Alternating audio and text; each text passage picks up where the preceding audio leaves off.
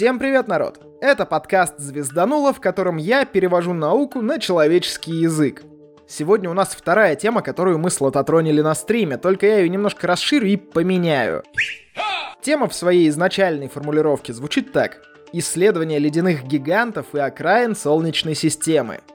Какой-то сильно далекий космос мы наблюдаем с помощью всех и всяких инструментов типа рентгенографов, инфракрасных камер, систем зеркал и других ухищрений. Понятно, что просто прилететь и сфотографировать систему Центавра, например, мы пока что ну никак не можем, поэтому обходимся тем, что имеем. А как мы исследовали нашу Солнечную систему? До своих-то закромов мы можем дотянуться, так что давайте я вам расскажу, что у нас в ближнем, скажем так, космосе творится.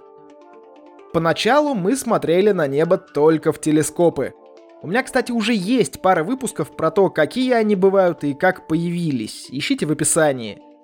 Кстати, спойлер для нетерпеливых, практически на этом уровне мы и остались. Телескопы наше все, но есть исключения. Если вы ждали, что я расскажу о тысяче одном аппарате, которые наводнили задворки Солнечной системы и изрыли все планеты и спутники, у меня для вас плохие новости. За губозакаточную машинку придется таки заплатить. Циолковский сказал, что Земля — колыбель человечества, но нельзя всю жизнь прожить в колыбели, так что рано или поздно космическая эра должна была наступить. Мы должны были начать исследовать хотя бы свою детскую комнату, Солнечную систему. Так и случилось. С 1957 года человек начал плеваться в космос своими железяками. У нас появилась возможность изучать космос хотя бы и близкий — Естественно, сначала это был искусственный спутник Земли, чтобы понять, можем ли мы вообще что-то в небо запустить, или оно там ударится в небесную твердь, как в шоу Трумана, и упадет обратно. И вот после этого спутника понеслась. Было три более-менее научных направления, которые только и ждали этой отмашки. Понятно, что там и военные подключились, но это военные. Они о своих успехах трубить не любят. Да и мы здесь вроде как говорим о науке. Наука есть, а жизни нет. Итак, первое направление — это запустить что-нибудь живое в космос. Собаки, обезьяны, кошка, кстати, была всего одна, Фелисет. Ее французы запустили и даже видос, кажется, сняли, если не ошибаюсь. Но когда капсула вернулась и люк открылся, КТ дала такого деру, что ее просто не поймали и решили нафиг больше кошек не запускать в космос, а то они потом шальные, хрен догонишь, хрен тест проведешь. Просто нет смысла их запускать. Эта ветка прошла через знаковые точки в лице Юрия Алексеевича Гагарина и Алексея Архиповича Леонова, Нила Армстронга и База Олдрина, не так давно умудрившегося, кстати, по щечлу какому-то лунно-заговорщическому парню щелкнуть и жениться в четвертый раз. В общем, дядька во всех отношениях космический. Сейчас у нас есть МКС, на которой люди живут по полгода, а НАСА снова работает над лунной миссией Артемида, которую по осени переносили миллион раз, но все-таки запустили, вернули обратно и планируют в конечном итоге забабахать у Луны перевалочную базу по пути к Марсу. Об этом я как-то писал, ссылка в описании. Вторая ветка — это наши Хаблы и Джеймсы Уэббы. Атмосферы нет, искажений по минимуму, так что раз уж мы начали запускать всякое в космос, почему бы и не телескопы? Опять же, хотите про телескопы послушать, вперед в описании. Там есть ссылки, выпуски классные. А мы перейдем к третьей ветке и на ней остановимся. Выпусков может быть два, и в сегодняшнем эпизоде мы поговорим про задворки Солнечной системы. Мы начали запускать в космос всякие почти неоптические аппараты — на них среди всего прочего, конечно, есть камеры, но это все-таки не телескопы. Назначение таких приборов — проводить наблюдение либо в непосредственной близости, либо вообще на поверхности. Началось все, естественно, с Луны, дальше пошли во все тяжкие Марс, Венера, Солнце и изучение Солнечной системы за пределами пояса астероидов. Это все наши луно-марсо-венероходы и автоматические межпланетные станции, или АМС, типа Кассини, Пионеров и прочих новых горизонтов — Всякие планетоходы мы обсудим позже, а пока давайте туда, за пояс астероидов. Во внешнюю Солнечную систему люди запустили не так много аппаратов, да и понятное дело, что почти все летели с целым набором целей и задач. Редкие аппараты концентрировались на чем-то одном.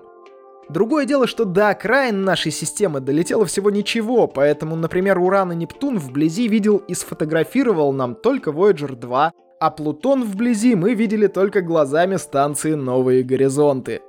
А вообще, давайте я вам коротко расскажу, кто когда стартовал и куда долетел. Раньше всех из моего списка полетели пионеры.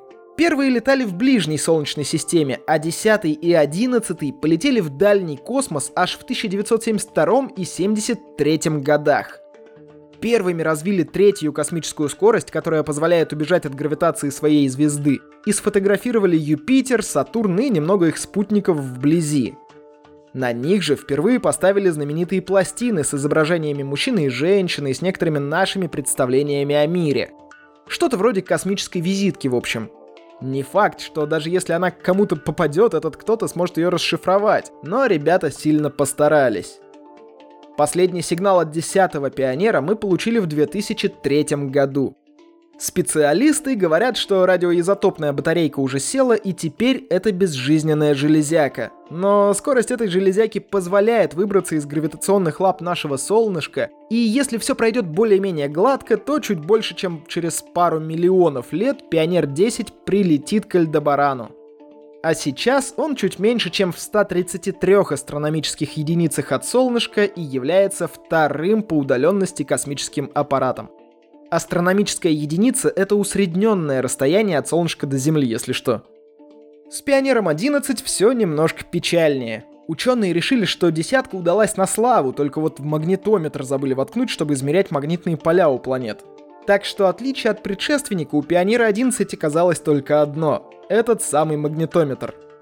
Запустили. АМС дала нам фоточек Юпитера, Сатурна, нескольких спутников и полетела дальше — а в 1995 году мы получили последний сигнал от Пионера и больше не ловили никогда. Почему? Потому что передающая антенна сбилась и больше не направлена в сторону Земли, а маневрировать Пионер уже не может. Проект закрыли, а аппарат, может, еще и отправляет нам какие-то данные, только они уходят в пустоту. Эй, земля, алло, милый дом, услышь мой бой уже. Такие дела. Кроме пионеров, есть еще Вояджеры. Я про них как-то уже немножечко рассказывал, но в общих чертах повторю. Voyager 2 запустили раньше, чем первый, но при этом за счет гравитационных маневров первый сейчас дальше и быстрее всех. Улетел практически на 159 астрономических единиц и развил скорость около 17 километров в секунду относительно солнышка. 17 километров в секунду. Хорошо, что там гаишников нет. На Voyager'ах тоже есть пластинки, как на Пионерах, только немножко другие. Пластинки Пионеров прямоугольные, и на них только изображения. А на Voyager'ах это золотые граммофонные пластинки, скажем так, с одной стороны, и изображения с другой. Кроме того, там еще есть и записанные фото и видеоизображения. Для воспроизведения музыки есть игла и фонографическая система, а для фото и видео только принципиальная схема. Запланированный срок работы обоих Voyager'ов уже давно истек, но батарейки еще живы, так что мы все еще на связи. Да вы сами наверняка в том году слышали новости о каких-то сумасшедших сигналах телеметрии с первой станции. Кстати, эту проблему уже решили.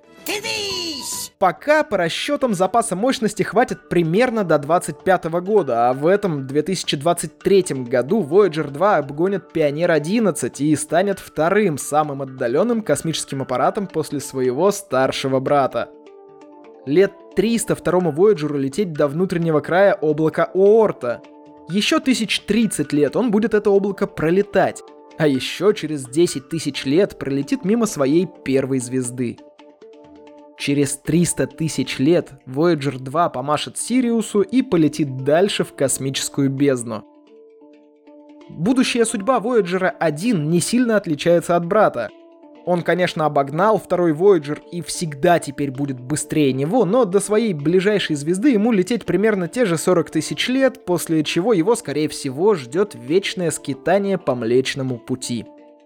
Если от пионеров толку в плане изучения нашей системы было маловато, то Voyager успели наснимать уйму всякого интересного. И здесь Voyager 2 показал гораздо больше результатов, чем выскочка Voyager 1. Геология, тектоника спутников. Именно Voyager 2 сказал, что на Европе, скорее всего, есть жидкий океан, уран как-то переносит полученное тепло по всей планете более-менее равномерно, а на Тритоне есть действующие гейзеры — а потом в 2006 году мы запустили зонд «Новые горизонты». Он довольно быстро обогнал Voyager 2, побил его же рекорд по самому удаленному фото в Солнечной системе, сфотографировал Плутон и астероид из пояса Койпера Аракот. Планируется, что до 2035 года горизонты все еще смогут изучать космос вокруг себя. Из важных исследований – подтверждение существования водородной стены на границе гелиосферы. Это, грубо говоря, ударная волна солнечного ветра. Впервые мы ее заметили с помощью Вояджеров, но данным от горизонтов доверяем чуть больше. Ну и горизонты скорректировали значение фоновой яркости неба. Если говорить откровенно, по большому счету, тема, которую я вытащил на Лототроне, исследование ледяных гигантов и окраин Солнечной системы, упирается в телескопы, а не в межпланетные аппараты. И тут вы уже почти все знаете. Про телескопы выпуски были, фотки с Хаббла и Джеймса Уэба я вам в наушники не скину, так что правильнее будет сказать, что дальние дали своей детской комнаты мы все еще очень плохо исследовали. Буквально пару раз мазнули по поверхности и больше заглядываем в мегабинокли.